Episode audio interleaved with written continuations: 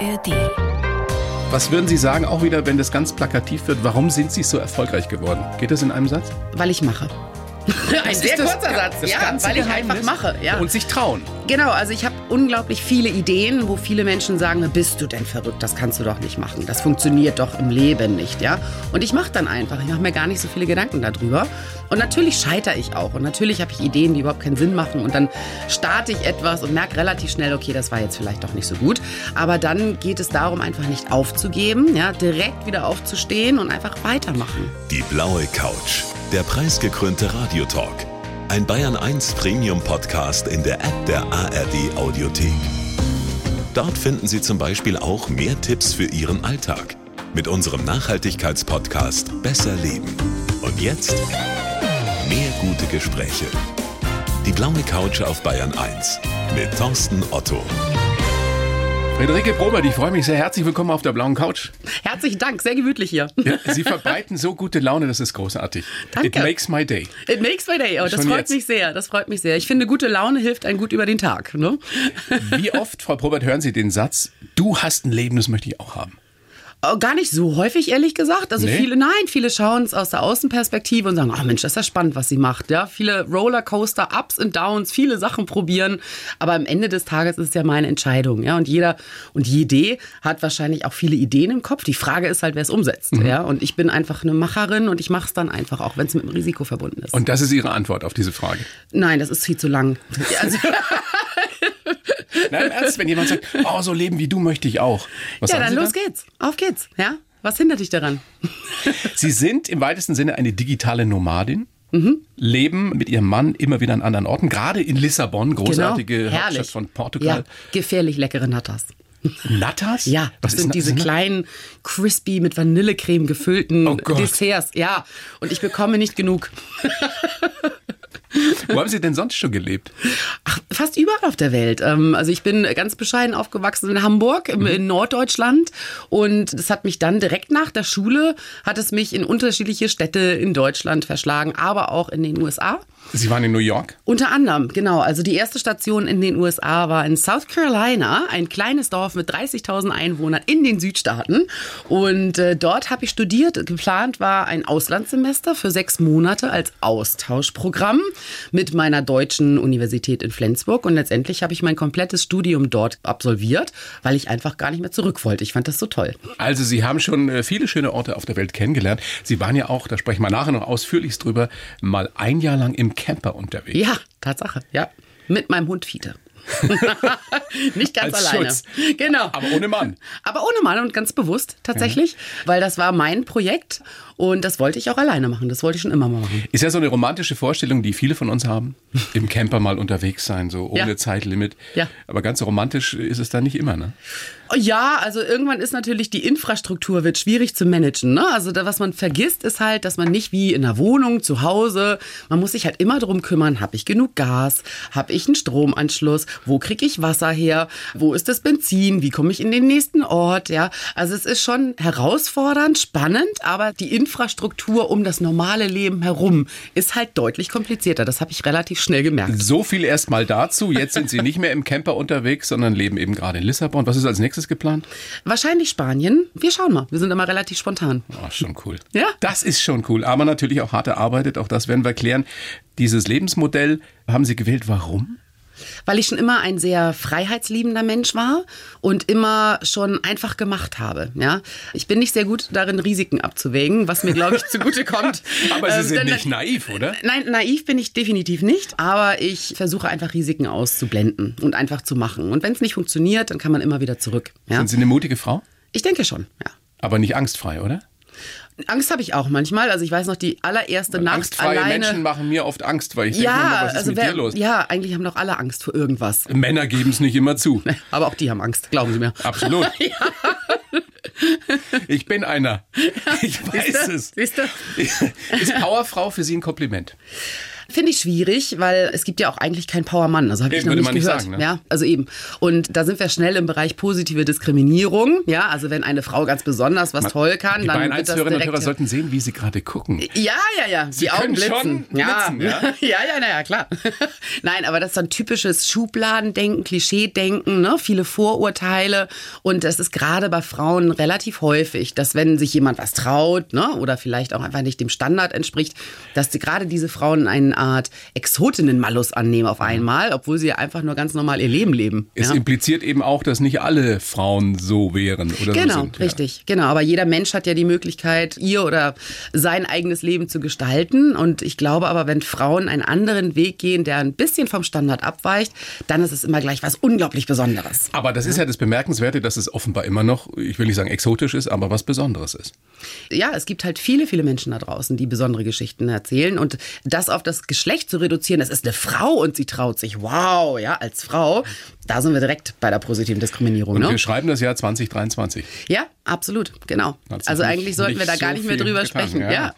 Erfolgreich statt perfekt heißt Ihr Buch, wie Frauen wirklich Karriere machen. Mhm. Was ist ein Erfolg für Sie? Für mich persönlich ist es tatsächlich Freiheit, Unabhängigkeit und einem Beruf nachzugehen, der mir Spaß macht und der mich tatsächlich auch vom Sinn her erfüllt. Und das habe ich gefunden mit Mission Female. Ich sage mal, best Job ever. Ja? Der beste Mission Job, Female. Ja. Wir werden es später auch mit Leben füllen. Was würden Sie sagen, auch wieder, wenn das ganz plakativ wird, warum sind Sie so erfolgreich geworden? Geht das in einem Satz? Weil ich mache. Ein sehr kurzer Satz. das ja, ganze weil ich Geheimnis. einfach mache. Ja. Und sich trauen. Genau, also ich habe unglaublich viele Ideen, wo viele Menschen sagen, bist du denn verrückt, das kannst du doch nicht machen. Das funktioniert doch im Leben nicht, ja? Und ich mache dann einfach, ich mache mir gar nicht so viele Gedanken darüber. Und natürlich scheitere ich auch und natürlich habe ich Ideen, die überhaupt keinen Sinn machen und dann starte ich etwas und merke relativ schnell, okay, das war jetzt vielleicht doch nicht so gut, aber dann geht es darum einfach nicht aufzugeben, ja, direkt wieder aufzustehen und einfach weitermachen. Sehr, sehr viele, eben äh, längst nicht nur Frauen, sondern auch viele Männer, haben einfach fürchterliche Angst vorm Scheitern. Das Ja. ist ja bei uns überhaupt nicht gut besetzt. Ja. In anderen Ländern, speziell in den USA, musst du irgendwann mal so richtig auf die Schnauze gefallen Das sein, ist auch so, um ja. überhaupt ernst genommen zu werden. Ja, absolut. Und es ist okay zu scheitern in den USA. Ja, da spricht man einfach ganz offen drüber und es ist vollkommen gesellschaftsakzeptiert, auch einfach mal zu scheitern. Und das würde ich mir in Deutschland wünschen. Ja. Sind wir da auf einem guten Weg? Ja, ich denke, die Kommunikation wird transparenter. Es ist okay mittlerweile zu sagen, ach, das lief jetzt nicht ganz so gut, ja. Ähm, auch schon unter alten weißen Männern? das weiß ich nicht, das müssen Sie mir erzählen. Ich, hab, ich bin ja nicht erfolgreich. Ich bin auch kein Karrieretyp. Ich sitze hier und mache meine kleinen Gesprächssendungen. Ich kann da nicht mitreden. Vielleicht fragen wir dann mal dann die alten weißen Männer. Sie machen mir Spaß, Frau Probe. Ich komme doch in diese Zirkel wir nicht machen, rein. wir machen einen Podcast zusammen. Ja. Wir machen, Sie haben für Ihr Buch 40 Managerinnen, Persönlichkeiten aus Ja. Wirtschaft und Sport und Unterhaltung porträtiert, die alle sehr erfolgreich sind. Was haben die gemeinsam? Die haben mehrere Dinge gemeinsam. Sie wollen alle erfolgreich sein. Sie haben alle einen sehr undirekten Weg nach ganz oben schon äh, geschafft. Und was sie aber wirklich vereint, ist, dass sie alle, ich sage mal, perfekt unperfekte Stories haben. Also kein Karriereweg war geradlinig. Ja? Es ging hoch, runter, rechts, links, zurück. Und das vereint wirklich alle. Worauf wir sehr stolz sind, ist, dass wir einfach auch sehr offen darüber sprechen können. Und ich halte das für sehr, sehr wichtig, denn Authentizität ist einfach sehr wichtig in einer Gesellschaft wie heute. Ja? Dass man eben nicht dieses schöne Glitzer, Zuckerwattewelt Aber man muss Bild sich eben trauen. aufrechterhält. Natürlich, Trauen, man muss trauen, sich trauen genau, absolut, man muss sich trauen. Aber wenn man mit 40 Frauen sich auf einmal traut, dann ist es einfacher Ihr als Buch, alleine. Ihr ja? Buch ist kein Ratgeber, aber stehen Nein. trotzdem Tipps drin, also wie eben, du musst nicht perfekt sein. Bewirb dich auch, wenn du nur 70 Prozent des Mhm. Anforderungsprofils entsprichst. Hab Spaß. Mhm. Was noch? Was gehört noch dazu? Und trau dich einfach, ne? Also geh raus und sag ganz klar, was deine Karriereziele sind und wo du hin möchtest und hol dir quasi die Leute, die dir dabei helfen, direkt an Bord. Ja? Und da sind wir schon beim ersten Klischee Mhm. über Frauen. Frauen wollen im Beruf perfekt sein, Mhm. nichts falsch machen, alles richtig machen und trauen sich deshalb nicht. Also wenn man es auf den Punkt bringt, der Mann sagt, ja klar kann ich das, Mhm. ja, logisch kann ich das, auch wenn er es überhaupt nicht drauf hat. Ja. Und die Frau sagt, ah, ich weiß nicht. Ja. Ist da was dran? Da ist was dran, absolut. Und wir lernen jetzt auch gerade, auch innerhalb unseres Kreises und auch bei den Co-Autorinnen, einfach über unseren Schatten zu springen und zu sagen, ja, ich habe vielleicht Selbstzweifel und ja, ich erfüllere das Anforderungsprofil nicht zu 100 Prozent, aber ich mache es trotzdem. Ja? Aber warum ist das so, auch noch im Jahr 2023, dass selbst junge Männer diese, dieses Klischee, nicht dieses Klischee, aber diese, diese Vorstellung von sich selbst verinnerlicht haben, ich kann das. Mhm. Und die junge Frau im Zweifelsfall, also ich verallgemeinere hier natürlich, mhm, ja. sagt, ich weiß nicht. Ja. Ist das glaube, immer ist, noch Erziehung? Es ist Erziehung, ja, wie wir aufgewachsen sind. Es ist tatsächlich, es sind veraltete, verkrustete Rollenstrukturen, patriarchische Strukturen und es sind einfach diese verdammten Schubladen, in denen wir auch alle immer noch leben. Ja, geben wir es doch zu. Und letztendlich liegt es daran, weil immer blöd mit diesen Verallgemeinungen, aber Frauen einfach auch schlauer sind in gewisser Weise. Emotional schlauer. Die neigen eher dazu, ein schlechtes Gewissen zu haben. Die hinterfragen sich mehr. Ja. Also hilft es manchmal, ganz platt gesagt, ein bisschen dümmer zu sein, um Karriere zu machen? Na, ich würde gar nicht sagen dümmer, ja, aber einfach mal sich auch gar nicht so selbstkritisch nehmen nicht so einen Kopf und machen. hinterfragen, genau, und nicht so einen Kopf machen und einfach jetzt mal voranschreiten, ja. Ich sehe das bei uns auch im Netzwerk, weil wir unsere Frauen ganz bewusst sichtbar machen wollen, weil viele es bewusst nicht machen, weil sie sich nicht trauen. Die machen alle einen verdammt guten Job. Ja, die sind alle sehr, sehr erfolgreich, aber keiner sieht's. Und, Was sagen äh, die denn, wenn sie ihnen sagen, trau dich doch mal, mach das öffentlich, red da drüber? Ja, genau. Und dann sagen sie, naja, meinst du denn wirklich? Ne? Also ich spreche so einmal retroperspektiv vor zwei Jahren. Also wir arbeiten natürlich daran, aber vor zwei Jahren war es dann, meinst du denn wirklich, dass ich gut genug bin, mich auf diese Bühne zu setzen zum Beispiel? Ja. Und wir lösen das bei Mission Female so, dass wir einfach professionelle Medientrainings machen, Auftrittscoachings machen und natürlich auch. Sie sind natürlich das beste Role Model. Also einfach machen. Ja, ja. also ich bin ich auf so vielen Bühnen rumgesprungen, hatte keine Ahnung, wovon ich da irgendwas erzähle. ja, hat aber keiner gemerkt. So und ähm, und da motiviere ich einfach meine Frauen zu sagen, komm, die Finger müssen sofort hochfliegen, sobald wir mit Konferenzpartnern oder Medienpartnern die Möglichkeit haben, dich sichtbar zu machen. Das ist mein Ziel. Finger sofort in die Luft. Ja? Also das kann wirklich jede oder fast jede lernen auch? Ja, das kostet ein bisschen Überwindung und man muss natürlich eine gewisse Routine irgendwann auch entwickeln. Ja, also es ist jedes Mal unangenehm, wenn man sichtbar ist oder wenn man auf einer Bühne ist und viele glauben es nicht, aber also ich habe auch vorher wirklich Lampenfieber. Ja, und ich bin aufgeregt und ich schwitze und ich weiß nicht, was auf mich zukommt und das ist nicht schön. Aber, aber Sie machen es trotzdem. Aber ich mache es trotzdem und das ist der Unterschied. Ja, und am Ende finde ich es gut. Am Ende bin ich stolz auf mich und je mehr man das macht und diese Routinen entwickelt und sagt, okay, es ist vollkommen in Ordnung, dass ich jetzt jetzt aufgeregt bin und nervös bin, aber ich mache es trotzdem und ich habe einen ziemlich guten Job gemacht, also sich einfach mal ganz bewusst auf die Schulter klopfen, dann wird es beim nächsten Mal einfacher. So ein paar Zahlen, die ich gerne ins Gespräch einführen möchte. 29 Prozent der Führungskräfte in Deutschland sind weiblich, also noch nicht mal ein Drittel. In Führungspositionen bei den 100 größten Familienunternehmen 8 Prozent Frauen und wirklich eine dramatische Zahl, das wusste ich so überhaupt nicht. 8 Millionen Frauen in Deutschland haben kein eigenes Konto. Ja, Wahnsinn, oder? Wahnsinn. Das ja. ist so, ja? Ja, es ist tatsächlich so. In 2023. Und ich kann es ehrlich gesagt gar nicht glauben, dass wir da heute auch wirklich noch darüber diskutieren. Was ja? sagt uns das über dieses großartige Land? Wir haben noch unglaublich viel zu tun. Punkt. Ja, ja, packen wir es an. Was würden Sie sich denn, wenn ich eine gute Fee wäre, mhm. was würden Sie sich von mir wünschen? Speziell von einer männlichen äh, guten Fee. Mhm. Umdenken, Veränderungen und einfach auch die Offenheit, andere Wege zu gehen. Denn ich glaube, wir sind gerade nach Corona und Co. sind wir als Gesellschaft in einer Phase, wo wir alle nach Veränderung lechzen. Ja, alles ist anders auf einmal.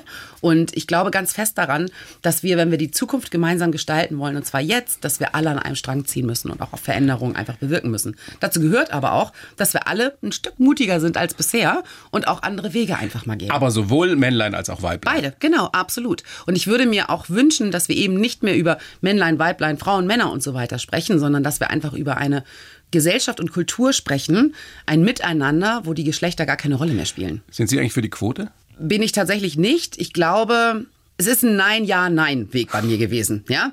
Erst habe ich gesagt, nein, auf gar keinen Fall, denn Frauen wollen ja nicht befördert werden, weil sie, weil sie eine Frau sind. Da sind mhm. wir direkt wieder bei positive Diskriminierung.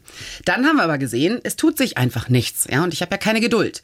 Also kam die Frauenquote und wir haben die ersten Ergebnisse tatsächlich gesehen. Also wir haben massive Steigerungsraten in entscheidenden Führungspositionen, Vorständen, Aufsichtsräten und einfach auch eine paritätische Verteilung von Frauen und Männern in sehr entscheidenden Positionen erwirkt über die Quote. Aber warum jetzt wieder Nein? Jetzt kommt Nein. Dann kommen nämlich die Männer ins Spiel, die sagen, naja, die sitzt hier ja nur, weil wir die Quote erfüllen. Ja? Haben Sie das jemals erlebt? Ja, ständig. Dass einer ständig. direkt zu Ihnen ja. gesagt, du sitzt doch hier nur... Und auch viele andere Frauen. Ja. Und dann ist man sofort wieder in einer Verteidigungsposition, wo man sagt, ich sitze hier, weil ich gut bin, ja, nicht weil ich eine Quote erfülle. Und deswegen ein Nein, ein letztes Nein, ich bin nicht für die Quote, weil ich mir wünsche, dass wir die Quote nicht mehr brauchen. Das ist genau das Zukunftsszenario, was ich sehen möchte, wo wir eben nicht darüber sprechen, sitzt da ein Mann oder eine Frau, ja, sondern dass einfach nur die besten Leute für den besten Job da arbeiten. Sollte Punkt. eigentlich selbstverständlich und Leistung sein. erbringen, ja. Waren Sie schon immer so tough, wie Sie es offensichtlich sind? Oder ist diese Camper-Geschichte ein Jahr lang alleine mit Hund durch Europa, mit dem Camper, das, was Sie so stark gemacht hat? Ich würde gar nicht sagen, dass ich tough und stark bin. Ich bin einfach sehr ungefiltert und sehr unpolitisch und ich sage einfach die Dinge so, wie sie, Sie sind. sind doch nicht unpolitisch. Doch, ich bin unglaublich unpolitisch. das ist doch ja. politisch im höchsten Maße, was Sie sagen. Na, aber ich würde mich zum Beispiel freiwillig nicht nach Berlin setzen ist oder ja nicht parteipolitisch, mit lila ja. Latzhosen und wehenden Fahnen durch Berlin laufen, um mehr Frauenrechte zu etablieren. Ja, das würde ich nicht machen, Hat weil es seine zu lange dauert. Ja, absolut. äh, Ja. Das ist Ihre hervorstechendste Eigenschaft neben, Äh, neben machen, genau. Ihrer richtig, Energie, genau, richtig. auch die Ungeduld. Ne? Ja, absolut. Ja, das geht natürlich miteinander einher. Ja, ich habe überhaupt keine Geduld. Sonst könnte ich auch Sagt- diesen Job nicht Was machen. sagt denn ja? Ihr Mann dazu? Ist das privat auch so? Das ist auch so, ja. Das zieht sich durch alle Ebenen. Überhaupt keine Geduld. Ist es manchmal anstrengend auch für Sie mit sich selbst? Ähm, ich kenne meine Ruhepunkte und ich äh, ziehe mich dann aus Situationen raus. Ne? Also ich bin halt immer on fire. Ähm, so kennt man mich auch tatsächlich. Aber ich kann mir auch ganz bewusst Auszeiten nehmen. Sie sind nie einfach mal durch und einfach mal schlapp und ohne Doch. Energie? Doch, bin ich auch. Aber dann nehme ich mir eine Auszeit und dann ist die Energie wieder da. Wie lange dauert das? So ein Wochenende. Was machen Sie dann? Ach, dann mache ich einfach nur Dinge, die ich toll finde. Ja, also ich Zum esse Beispiel? Sachen, auf die ich Lust habe und ich Was in Lissabon gehe sehr gut geht, ja, ja. Mhm. es sind die Natas halt wieder. Ja, die verdammten Natas, diese leckeren Vanillecremetörtchen. ähm, aber nein, ich lasse es mir einfach gut gehen. Ich telefoniere mit Freunden und Familie und ich mache Dinge, die dann auch mit dem Job nichts zu tun haben, weil das ist, machen wir uns nichts vor, ein sehr anstrengender Job, den ich habe. Der ist toll, aber er ist auch sehr anstrengend und er erfordert sehr viel Energie. Und die Energie habe ich, aber manchmal muss sie aufgefüllt werden. Müssen die Batterien aufgeladen Das werden. ist so, ja. Das ist ein großes Vergnügen, dass Sie da sind. Danke. Macht mir nicht nur Spaß, sondern gibt mir auch Energie. Und ich glaube, ganz vielen, die uns zuhören, geht's genauso. Man kann sich dieser Energie ja kaum entziehen. Ich habe auch für Sie wieder einen Lebenslauf geschrieben oder es Oh, zumindest wow. versucht. Mache ich für jeden Ja, Gast. ich bin gespannt. Den gebe ich Ihnen jetzt. Danke. Sie lesen den bitte einfach erstmal so vor und sagen mir dann, ob Sie ihn unterschreiben können oder ob da Quatsch drin steht. Okay, Bitteschön. los geht's. Ich heiße Friederike Probert und ich mache, mache, mache. Ausrufezeichen. Mit viel Energie und noch mehr Selbstbewusstsein habe ich Karriere in einer absoluten Männerdomäne gemacht. Meine Unabhängigkeit als digitale Nomadin musste ich mir allerdings hart erarbeiten. Geprägt haben mich starke Frauen in meiner Kindheit, der Zusammenhalt im New Yorker Wohnheim, oh ja, darüber müssen wir gleich reden, und 50.000 Kilometer ganz allein im Camper quer durch Europa. Heute möchte ich möglichst viele Frauen auf ihrem beruflichen Weg unterstützen und stark machen. Mein Ziel ist es aber auch, dass Frauen und Männer endlich an einem Strang ziehen, denn dann geht es uns allen besser. Das ist Ihre tiefste Überzeugung, meinem Übrigen auch. Ja, unterschreibe ich sofort. Warum sehen das längst noch nicht alle so? Das weiß ich auch nicht. Ich glaube, wir reden zu wenig darüber. Ja, also, Ernsthaft? Ja, glaube ich wirklich. Ich glaube, wir sind einfach in einer Phase, wo wir diese Veränderung alle vorantreiben wollen und keiner weiß so wirklich wie. Ich glaube auch, dass es zum Teil daran liegt, dass viele Männer, speziell in maßgeblichen Positionen, Angst vor starken Frauen haben.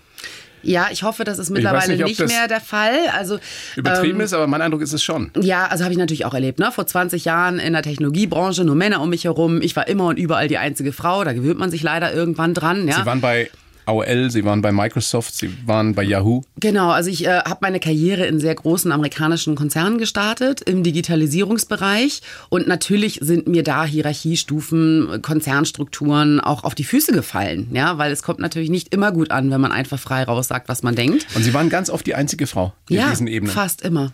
Haben Sie schöne Sachen erlebt, oder? Es ist mir offen gesagt lange gar nicht aufgefallen. Also ich, ja wirklich, ich habe einfach meinen Job gemacht, ja. Ich wollte einfach gut sein in meinem Job und irgendwann bin ich quasi die Karriereleiter hochgepurzelt und wurde immer und immer erfolgreicher und die Frauen um mich herum wurden immer und immer weniger. Und dieser Punkt, dass irgendwann wirklich nur noch Männer um mich herum waren, habe ich sehr lange gar nicht realisiert, weil ich habe mich schon dran gewöhnt. Und irgendwann bin ich aufgewacht und habe gedacht, das kann doch nicht angehen. Wo sind denn hier rechts und links die Frauen um mich herum? Wo habe ich sie denn verloren? Ja, wo sind sie denn jetzt? Und da haben Sie wahrscheinlich auch das erste Mal gemerkt, dass Männer hervorragende Netzwerker sind Mhm. und Frauen leider oft nicht. Speziell, weil es auch einfach wenige gibt in diesen Richtig. Also Sphären. Frauen möchten gerne netzwerken und möchten natürlich, wenn sie beruflich erfolgreich sind, auch ein unterstützendes, vertrauliches Netzwerk um sich herum haben. Ja, es sind dann aber meistens Männer und offen gesagt in diese Männer reinen Männerzirkel, wenn es wirklich diese typischen alten weißen Männer sind, um mal wieder eine Schublade aufzumachen, ja, kommen Frauen nicht rein. Und wenn sie reingelassen werden, fühlen sie sich nicht willkommen. Sie haben aber kein Alternativprogramm, diese Frauen, ja, weil es gibt ja so wenige andere Frauen, die erfolgreich sind auf ihrem Level und sie wissen einfach nicht, mit wem sie sich zu beruflichen Themen im Business-Kontext austauschen sollen und wo man wirklich mal Tacheles reden kann und sagen kann, Mensch, ich weiß gerade nicht weiter. Gehe ich rechts, links, was mache ich? Deswegen Mission Female. Ja? ja, absolut. Ihr Netzwerk. Ja, deswegen Mission Female. Was sagen Sie zu dem Argument? Es gibt ja auch eine Menge schlauer, kluger Frauen, die sagen, ich tue mir das alles gar nicht an. Mhm. Gerade weil ich schlauer bin als die Männer. Fair enough, ist vollkommen okay. Also ich möchte niemanden dazu überreden, Karriere machen Ist ja nicht zu nur ein wollen. Zuckerschlecken. Absolut Ja, nicht. Da, Da, oben. sind viele Steine, ja, man muss sich ein, eine Teflonschicht muss man sich wachsen lassen. nicht nur man, nette Menschen. Nicht nur nette Menschen, es ist nicht Auch alles Zuckerwattenparadies da oben, ja, überhaupt nicht. Und das muss man abkönnen. Und viele können und wollen das nicht und das ist in Ordnung. Ja? Also jeder und jede kann ja ihre eigenen Lebensentscheidungen treffen. Aber die, die Karriere machen wollen, die Karriere ambitionierten Frauen, die nach ganz oben wollen, die möchte ich mitnehmen. Mhm. Die gehören da auch hin. Mhm, Die gehören da auch genau hin. Und es geht einfach, und das sehen wir immer wieder im Netzwerk, gemeinsam einfach schneller. Also wenn Frauen, so wie bei Mission Female, ein professionelles Netzwerk um sich herum haben, auf das sie sich verlassen können und wo man in einem sicheren Raum einfach auch mal Themen adressieren kann, für die man sonst überhaupt kein Forum hat, dann wird einem geholfen und dann kann man auch einfach sich schneller entwickeln. Letztendlich und mit dem Ziel, dass es nur gemeinsam geht. Genau, Männer und Frauen richtig. zusammen. Sie könnten zum BR kommen. Da gäbe es auch noch die eine oder andere Baustelle. Sehr gerne, ich komme gerne wieder. Sie kommen gerne wieder, Sie gehen aber auch gerne wieder weg. Wollen wir mal gucken, wie Sie so geworden sind, Frau Probert. Ähm, geboren sind Sie 15. April 1980 in Hamburg. Ja. Und ähm, Sie haben im Vorgespräch, glaube ich, gesagt, ich bin geprägt von starken Frauen in meiner Familie. Ja, absolut. Was heißt das? Ich habe viele starke Frauen um mich herum. Also meine Oma, meine Uroma, meine Mutter, meine Tanten, die haben alle eigene Unternehmen. Die sind alle sehr Wow. tough, ja. Und das war ja nur eine andere Zeit, weil Das war eine ganz Oma andere sprechen, Zeit. Ja? Gerade meine Uroma, ja. Also sie war in einem Dorf mit 25 Einwohnern, war sie die einzige Unternehmerin, ja. Und war sehr, sehr erfolgreich. Was hat die gemacht? Rosen gezüchtet. Großartig. Ja, richtig. Ja, und ich kenne das nicht anders. Ja, also ich, ich bin so aufgewachsen, dass ich immer viele Frauen um mich herum hatte, die niemals in Zweifel gestellt haben, dass sie irgendetwas nicht können. Haben Sie auch diesen Satz öfter mal gehört, mach dich niemals abhängig von einem Mann, zumindest nicht finanziell? Ach, ich glaube, das habe ich mit der Muttermilch, habe ich das aufgesogen. Ja? Gehört das schon dazu, sind wir wieder beim Thema Erziehung. Absolut, das gehört absolut dazu. Und ich habe mein gesamtes Leben immer so aufgestellt, dass ich finanziell komplett unabhängig bin von Männern. Absolut. Das war immer, also Und auch von gesagt, Frauen. Und von Frauen natürlich auch, aber das war immer meine größte Motivation, so gutes Geld verdienen zu können in diesen Jobs, die ich habe, dass ich niemanden anderes brauche und mich auf mich selber verlassen kann, falls mal was passiert. Ja? Und ich glaube, das war sehr smart. Augen auf bei der Partnerwahl auch Ja, später, ne? ja, ja, absolut. Ich gebe immer Frauen den Tipp, schaut euch ganz genau an, mit wem ihr euer Leben verbringt, ja. Nicht nur was die Freizeitgestaltung angeht, sondern, Sondern, wohin, auch wohin die Karriere. sollten die Frauen schauen? Sie brauchen Partner, PartnerInnen, ja, die sie hundertprozentig unterstützen, weil es ist nicht einfach. Es sind stressige Situationen, viele berufliche Reisen, viele lange Nächte im Büro, wenn man nach oben will und Karriere machen will. Auch heute noch. Ja, ob das gut ist oder nicht, das sei mal dahingestellt. Aber es ist tough. Und wenn man dann nicht den Rückhalt hat, zu Hause wird man es nicht schaffen. Man braucht den Rückhalt und das Verständnis. Auch da gehören mindestens zwei dazu. Absolut, absolut, ja. Was wollten Sie werden als Kind? Gab es schon irgendwie den viel. Plan, ich will mal Unternehmerin sein? Auch, ja, ich wollte unglaublich viel. Ich glaube, ich wollte als Astronautin werden, Tierärztin. Wahlschützerin, Greenpeace-Geschäftsführerin, also unglaublich viel. Ja, aber ich glaube, das macht mich halt auch aus, weil ich immer viele, viele Ideen habe. Es äh, sprudelt quasi in meinem Kopf und dann ist die Herausforderung zu schauen, was macht wirklich Sinn und in welche Richtung gehe ich jetzt. Aber ja. waren Sie als Mädchen oder als, als, als junge Frau auch schon so? Vor Energie sprühend? Waren Sie Schulsprecherin, solche Sachen? Ja, immer. Natürlich, ja, ja. Ich habe auch Greenpeace-Unterschriften gegen Walfänger in Japan gesammelt, ja, und habe sie persönlich bei Greenpeace abgeliefert. Ja, solche Dinge habe ich gemacht, ja, weil ich einfach Sachen anpacke und nicht einfach nur hinnehme. Was stand denn über Sie in der Abi-Zeitung? Da stand, also es gab einen Spruch von anderen und von mir. Mein Spruch war, mit 25 möchte ich 25 Millionen auf dem Konto haben. Und von den anderen. Ja, man also- muss einfach realistisch ja, bleiben. Ja? ist ja so. Ja, war mein Ziel. Hab's nicht geschafft, aber gut. Man muss ja Ziele Na, haben. fast. Ja. hm. Und äh, die anderen haben gesagt, mein blondes Haar ist mein Kapital. Das fand ich schon ziemlich diskriminierend, muss ich Eine sagen. große Bandbreite. Ja, ja, ja, genau, richtig. Aber ja, da stand eine Arbeitszeit. Ich weiß es noch heute. Sie haben internationales Management studiert, Ja. ne? unterschiedlichen Unis. Dann waren Sie in New York bei Hugo Boss. Ja. Und das war, wollten wir ja gerade schon drüber sprechen, eine sehr prägende Zeit. Sie waren in einem Wohnheim für Frauen Ja. und haben da, geht die Legende zum ersten Mal, die Solidarität unter Frauen wirklich Ja. kennen und schätzen gelernt. Ja. Was, was war da so? Was haben Sie da erlebt in New York? Ich habe vor allem erlebt, wie man sich mit 50 Frauen auf einer Etage zwei Badezimmer teilt. Wow. Ja. Mhm, genau, richtig. Also das lehrt fürs Leben. Ja. 50, zwei Badezimmer. Ja, ja, also es waren Apartments für, man nannte es Frauenwohnheime für Frauen, die in New York Karriere machen wollen. Und jeder und jeder weiß ja, es ist unglaublich teuer in New York. Ja. Und äh, es war einer meiner Einstiegsjobs. Übrigens, als ich 16 Jahre alt war, stand ich zum allerersten Mal auf dem Times Square und habe mir geschworen, dass ich spätestens nach meinem Studium direkt in New York anfange zu arbeiten, weil ich es so geliebt habe. Und ich habe es gemacht. Ja, also ab nach New York in dieses Frauenwohnheim, weil ich hatte natürlich hatte überhaupt kein Geld, mir das eigentlich leisten zu können, in New York zu wohnen. Ja, habe aber unglaublich viel gearbeitet, hatte ein sechs Quadratmeter großes Zimmer, ein Aber äh, ein Einzelzimmer. ein Einzelzimmer, aber immerhin, ja, mit einem Waschbecken. Aber wir waren pro Etage 50 Frauen und wir hatten zwei Bäder und zwei Duschen. Das heißt, ihr musstet schon mal zwei Stunden vorher aufstehen. Ich bin mitten in der Nacht aufgestanden, um zu duschen. Ja. Also zwei, halb drei war so meine Zeit. aber das stärkt, ja. Also man kriegt Da das wächst Leben. man zusammen. Absolut, man wächst zusammen und es war unglaublich schön jetzt auch, wenn ich darüber nachdenke, die Abende miteinander zu verbringen. Und es waren ausschließlich Frauen. Männer waren übrigens gar nicht erlaubt. Ja, mein Vater hat mich mal besucht aus äh, Hamburg in New York. Der durfte da gar nicht rein. Ja, also mit dem musste ich außerhalb im Restaurant essen. Wie sind Sie denn dann in der Tech-Branche gelandet? Weil damit hatten Sie ja überhaupt nichts am Hut. Sie waren, glaube ich, die erste Station war AOL. Genau, richtig. Das war Konnten noch die. Sie, hatten Sie mit Computern schon was am Hut? Das Internet ging gerade los. So? Genau, das Internet ging gerade los. Das waren die Zeiten, wo man mit Boris Becker noch ins Internet gekommen ist. Ja, ich weiß nicht, ob Sie sich Stimmt. erinnern, aber man musste eine CD-ROM in den Laptop einlegen und dann knarrte so ein 56K-Modem und irgendwann war man online und Boris Becker fragte, bin ich schon drin? Bin ich schon. Da, da ging's los. ja? Oh Gott, das hatte ich echt schon vergessen. Ja, ja, ja, da ging's los, genau. Ich hatte aber tatsächlich, also mein Geburtstagswunsch als Achtjährige war ein Atari 364. Ich wollte unbedingt meinen eigenen Computer haben und ich habe diesen Computer tatsächlich bekommen. Meine Eltern mussten sich unglaublich viel Geld damals Das vom Mund gab's schon absparen. Ende der 80er? Yes, gab es schon. Den ersten Atari gab es 1985. Ich bin zu alt, ich hatte nie einen. Ich habe sowas nicht gekriegt. Nee, Aber ich habe mich nicht. sofort, also mit acht schon mit Computern beschäftigt. Ich fand das immer spannend. Sie haben ja sogar Programmieren dann gelernt, ne? Genau, irgendwann später dann auch, weil ich das Thema unglaublich spannend finde und reizend finde. Ja? Und war auch wirklich, wirklich gut, also im Programmieren und Coden und so weiter. Aber ja, also es ging bei AOL los und es war eigentlich eher Zufall. Also eigentlich ist mein Visum in den USA ausgelaufen und äh, ich musste dann halt zurück nach Deutschland. Ich musste erstmal bei meinen Eltern wieder in meinem alten Kinderzimmer, Kinderzimmer? einziehen. Ja, Oh, das war schlimm, war das. Ja, das war für alle Beteiligten war das nicht schön. Aber wir haben es relativ schnell, haben wir es dann auch gelöst und dann hatte ich meinen ersten Job bei AOL und zack war ich in der Technologie- und Digitalbranche. Und das habe ich dann fast 25 Jahre gemacht. Ja, Microsoft, Yahoo. Und dann haben Sie äh, 2014 Ihr eigenes Tech-Unternehmen Genau. gegründet. Da waren Sie dann aber auch zum ersten Mal Chefin. Ja, also ich war Also schon vorher im ja, ja, Angestelltenverhältnis aber Chefin, genau. Oberste Chefin. Was haben Sie da über sich selbst gelernt? Unglaublich viel, unglaublich viel. Ich habe vor allem gelernt, dass man tatsächlich geduldig sein muss, gerade im Aufbau eines Unternehmens, ja, weil diese schnellen Erfolge, die ich natürlich gerne gesehen hätte, das dauert. Ja, man muss unglaublich viele Strukturen erstmal etablieren, die richtigen Teams haben, die richtigen Leute einstellen. Ähm, Da haben Sie so, da haben Sie, entschuldigen Sie, dass Ja. ich Sie unterbreche, aber da haben Sie einen schönen Satz gesagt. Ich weiß nicht, ob in einem anderen Interview oder im Vorgespräch. Ich habe nicht Stellen besetzt, ich habe Menschen besetzt. Immer. Ja, mache ich auch heute noch.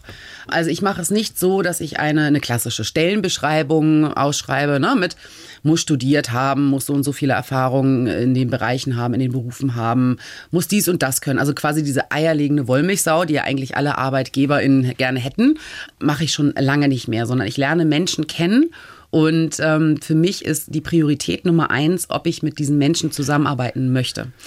Und wenn das der Fall ist, weil ich an sie glaube und weil ich glaube, dass da unglaublich viel Potenzial ist, stricke ich immer den Job um die Person drumherum. Das mache ich schon sehr, Wow. sehr lange. Ja, es ist. Das funktioniert. Das funktioniert Und das geht super. vor allem. Ja, weil am Ende des Tages können Menschen nur gut miteinander arbeiten, wenn sie sich sympathisch sind, aufeinander verlassen können Ja, und man genau weiß, was die jeweiligen Aufgabenbereiche sind und man vor allem einfach diese Verbindlichkeit hat miteinander. Stellen Sie auch Männer ein? Na klar. Ich frage für einen Freund. Ich hätte so gerne Männer auch bei Mission Female, ehrlich gesagt. Also wir sind zugegebenermaßen gerade ein nicht sehr divers aufgestelltes Team. Aber es wird. Ähm, aber es wird und ich arbeite dran. Ich möchte auch tatsächlich an Männer appellieren, auch für Mission Female zu arbeiten.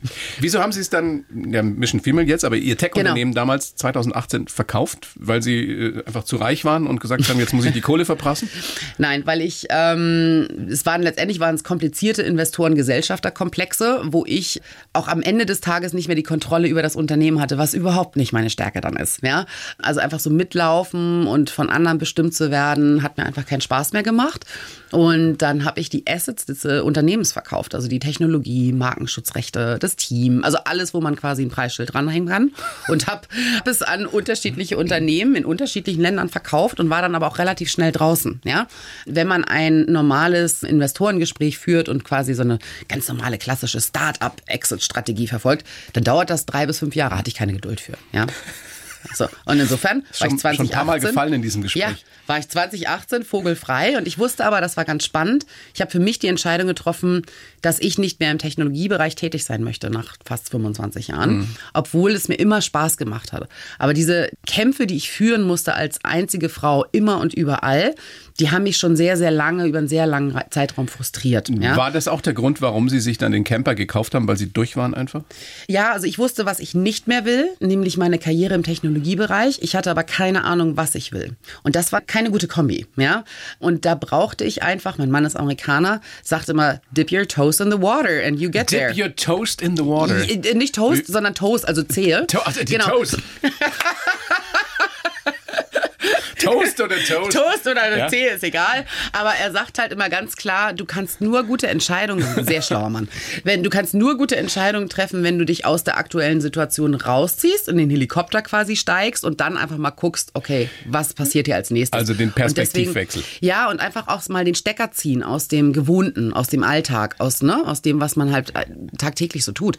Und das habe ich gemacht. Und deswegen habe ich mir einfach diesen Camper gekauft und bin losgefahren und habe einfach mal ein Jahr nichts gemacht und habe einfach mal geguckt, was passiert. Nee, nichts gemacht, stimmt ja nicht so Ja, ganz. ich bin Sie haben gefahren. Ihren klugen Mann schon angesprochen, der hat gesagt, du kannst das schon machen. Ja. Ja, ich besuche dich auch ab und zu in irgendwelchen Großstädten, Genau, wenn du da gerade das war der unterwegs bist. Aber du musst lernen, selbst die Reifen bei diesem Riesenteil Ja. zu wechseln, Ja. damit du dir selbst helfen kannst. Das war die Voraussetzung tatsächlich. Also ich musste erstmal diese ganze Motortechnik verstehen, ja. In epischer Breite wurde mir das erklärt, wie solche Motorkolben und Zylinder und so weiter funktionieren. Und ich musste vor allem alleine einen Reifen wechseln können an so einem über, also der, der Camper wog tatsächlich über dreieinhalb Tonnen. Boah! So. Und äh, ich, ich habe ja viele Sachen, ja. Die müssen ja auch alle mit. Ich habe Ähm, viele Sachen. Sie haben viele Klamotten oder was? Klamotten und alles, was man so zum Leben braucht. Also ja? es war so ein, also nicht irgendwie Es war so ein kleiner richtiger Frauencamper halt einfach, ja. Also über dreieinhalb Tonnen, die brauchte ich dann mit schon. einem richtigen Badezimmer drin. So. Natürlich. Nicht wie in dem New Yorker Wohnheim. Nein. Mit allem, was man so zum Leben braucht. Mit dem Ding einfach. sind Sie alleine durch Europa gekommen. Ja. Haben Sie die Reifen wechseln müssen? Ja, und ich habe es geschafft. In der albanischen Pampa war es. Da kann man ja auch nicht einfach mal den ADAC rufen. Ja, da kommt ja keiner. Ähm, und deswegen war es gut, dass ich halt vorher lernen musste, wie es geht. Und ich habe es tatsächlich geschafft, diesen äh, Reifen an dem über dreieinhalb Tonner in der albanischen Pampa zu wechseln. Wie ist das, wenn man nicht nur in der albanischen Pampa, sondern sonst irgendwo in der Pampa auch alleine übernachtet in so einem Ding? Hatten Sie Schiss? Ja, die ersten paar Tage und Nächte hatte ich wirklich Angst, weil ich bin nicht ganz bewusst nicht auf Campingplätzen gewesen, sondern ich wollte ja die Unabhängigkeit und die Freiheit haben und jetzt nicht irgendwo Parzelle Nummer 23a.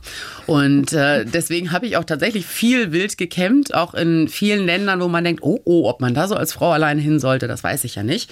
Aber ich hatte Angst die ersten paar Nächte und ich habe tatsächlich in meinem Alkoven gelegen, hatte also in folgender Reihenfolge. Ich hatte den Hund neben mir, ich hatte dann den Autoschlüssel neben mir, ich hatte CS-Gas und ich hatte ein Messer. Und ähm, habe natürlich alles. Sie hatten ein Messer Natürlich, man weiß ja nie, wofür man sowas braucht. Was ja? für ein Messer? So eins wie so bei ein kleines Crocodile. Dundee? Ich weiß noch nicht mal, wie man das auseinanderklappt, ehrlich Kennen Sie gesagt. die Szene Aber- in Crocodile Dundee, wo- wo er sagt, was, das soll ein Messer sein? Das ist ein Messer. Ja, ja, ja, ja, genau. Also das war es halt nicht. Es war ein Klappmesser und ich wusste noch nicht mal genau, wie ich das so schnell auseinanderkriegen soll. Aber Aber egal, ich fühlte mich sicherer, ja. Und äh, es ist nie was passiert, Gott sei Dank. Aber ich habe mich auch sehr schnell dann an die Situation gewöhnt und habe gesagt, das ist jetzt mein Projekt und ich mache das jetzt und ich habe Angst, aber ich mache es trotzdem. Und ihr Selbstbewusstsein ist natürlich enorm gewachsen dadurch. Ja, Durch absolut. diese Erfahrung, dass Absolut. man sich außerhalb seiner Komfortzone bewegen kann und es Absolut. passiert einem nichts. Was haben Sie für Begegnungen mit Menschen gehabt? Ganz tolle. Also wirklich ganz, ganz tolle Begegnungen. Ähm, Mit vielen Einheimischen von Mazedonien, über Albanien, über Griechenland. Ich bin sehr lange in Griechenland geblieben. Ich wollte Sizilien auch gewesen, ne? Sizilien war ich, genau. Also viele unterschiedliche, tolle Menschen habe ich kennengelernt, weil ich auch sehr offen auf Menschen zugehe. Ja. Was wollten die denn von Ihnen wissen? Warum ich das so mache, als so blonde äh, Frau alleine mit, es war auch ein witziges Bild, muss man sagen. Also ich habe ja gesehen, wenn man da durch die Straßen fährt, dass viele, die mir entgegengekommen sind, Autos, die haben wirklich gelacht, weil ich hatte auf meiner Rechten, auf dem Beifahrersitz, hatte ich Hund Fiete, ja, der ganz pleatsch irgendwie aus dem Fenster schaute. Was ist das für einer? Ein großer Mischling, also der wiegt 40 Kilo, ist weiß, ja, total zutraulich, aber keiner weiß, woher er kommt. Eigentlich kommt er aus Zypern, glaube ich. Aber gut.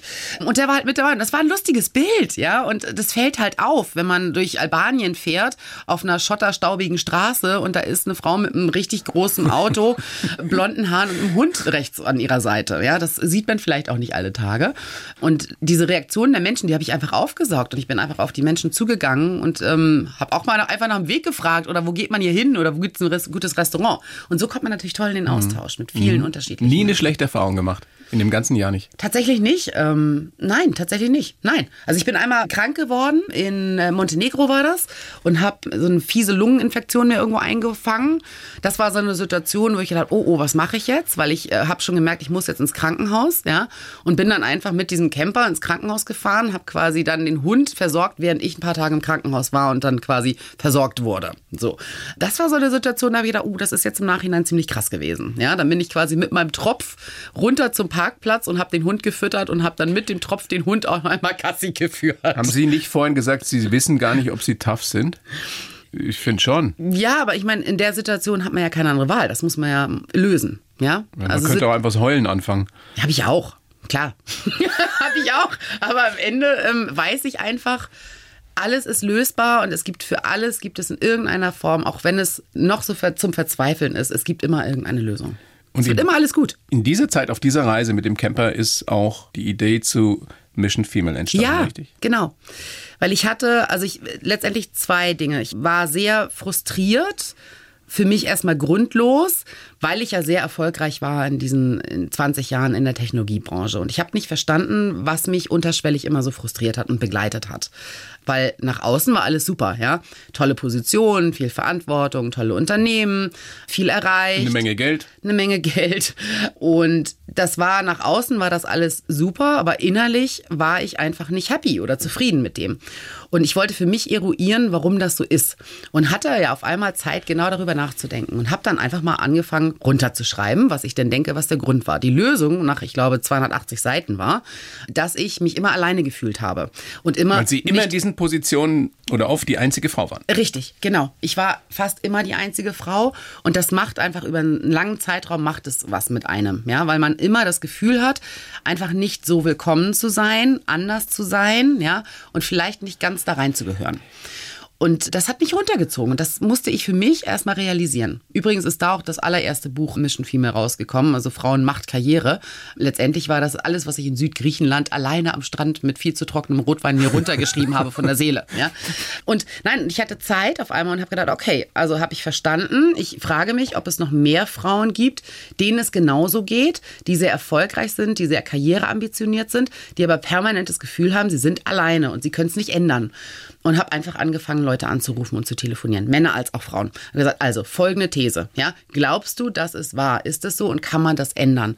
Und es kam von vielen Frauen und Männern, ja, ich glaube schon. Und auch insbesondere von den Frauen habe ich letztendlich den Arbeitsauftrag bekommen, ein äh, professionelles Netzwerk zu machen für erfolgreiche Frauen, wo man sich sehr vertraulich austauschen kann. Und das ist Ihre Mission und, und was Genau. ich besonders bemerkenswert daran finde und auch äh, total unterstützenswert, dass Sie sagen, es geht sowieso nur zusammen. Männer Genau. und Frauen. Absolut, Ich glaube, genau. das sollten wir nochmal festhalten, weil Ja. sonst dann allen, da bin Absolut. ich auch überzeugt von Ja. viel besser geht. Ja, wir Weil sind wir ja- nun mal unterschiedliche Stärken haben oft. Genau, und das muss sich ergänzen und dann muss man darüber sprechen. Wer kann was an, auf den Tisch bringen? Ja? Who's bringing what on the table?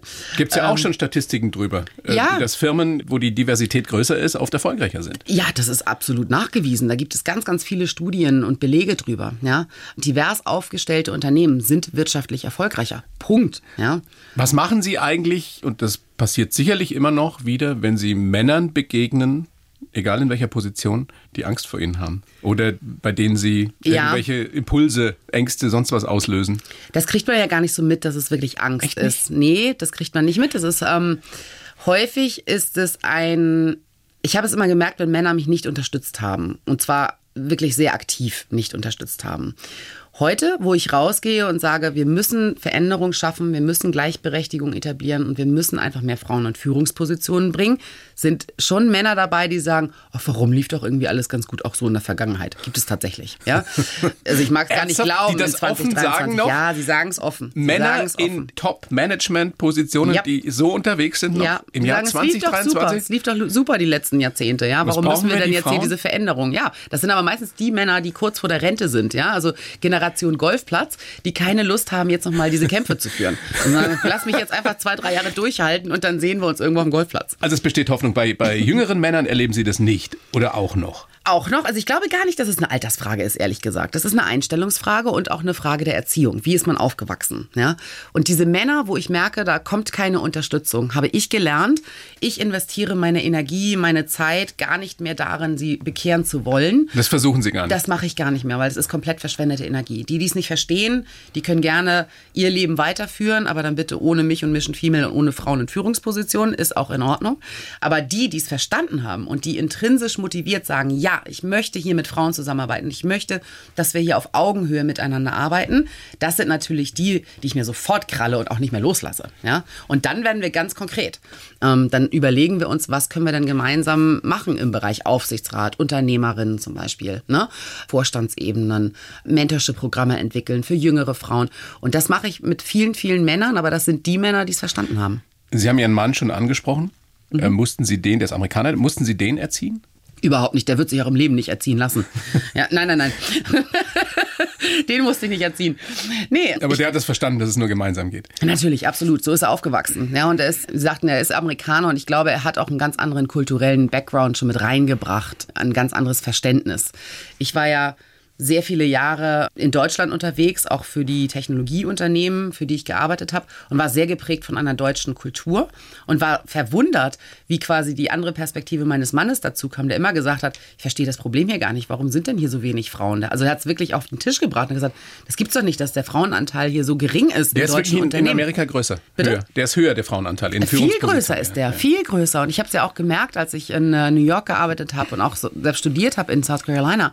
Man ist mehr auf Augenhöhe tatsächlich. Frauen und Männer trennt gar nicht so viel im beruflichen Kontext. Ja, da führt man auch diese Diskussionen gar nicht so so hart. Aber wir müssen sie hier in Deutschland führen, weil die Zahlen sagen einfach, wir haben hier einen massiven Handlungsbedarf. Wie lange müssen wir diese Diskussion noch führen und müssen uns noch über sowas unterhalten, wie dass äh, Frauen nach wie vor nicht dieselben Karrierechancen haben? Ich hoffe nicht mehr lange. Also wir, wir können es wirklich nur mit Brachialgewalt und mit absoluter Ehrlichkeit und darüber, dass wir Gespräche führen, das adressieren, so wie es ist, einfach auch verändern. Wenn ja? wir 2030 nochmal sprechen? Bin ich dann nochmal eingeladen hier? Ja, absolut. Aber ist es dann, ist es dann immer noch Thema? Ich befürchte ja, ich hoffe nicht. Ist, glaube ich, eine gute Antwort, ja. Ich würde mir wünschen, dass es viel, viel schneller geht, weil ich sag's nochmal, ich habe ja keine Geduld. Aber ich befürchte, dass diese alten, patriarchisch verkrusteten Strukturen wirklich so schwerwiegend schnell in Bewegung zu setzen sind, dass wir da Geduld haben müssen, leider. Das ist ein bemerkenswertes Gespräch gewesen, finde ich. Danke, weil Dito, ich, gebe ich weil gerne ich zurück. viel dazugelernt habe. Schön, und, das und eine mich. ganz tolle Frau kennengelernt habe. Und, und so geht's mit Sicherheit vielen Bayern 1 Hörerinnen und Hörern auch. Ich wünsche Ihnen alles Gute, Frau Probert. Herzlichen Dank. Einen guten Rückflug nach Lissabon. Danke. Ja. Was machen Sie da, wenn Sie ins Erste, wenn Sie in Lissabon wieder sind? Ich werde ein Nata essen, ein Vanillecremetötchen. Am Flughafen noch. Ernsthaft? Doch, wirklich. Ich bekomme nicht genug, die sind so lecker. Nein, und dann werde ich abgeholt von meinem Mann und dann machen wir uns erstmal ein schönes Wochenende. Sehr schön. Ja. Machen Sie das. Alles Gute und äh, bis zum nächsten Mal. Ich danke Ihnen Dankeschön. herzlich. Die Bayern 1 Premium Podcasts. Zu jeder Zeit, an jedem Ort. In der App der ARD Audiothek und auf bayern1.de. Bayern 1 gehört ins Leben.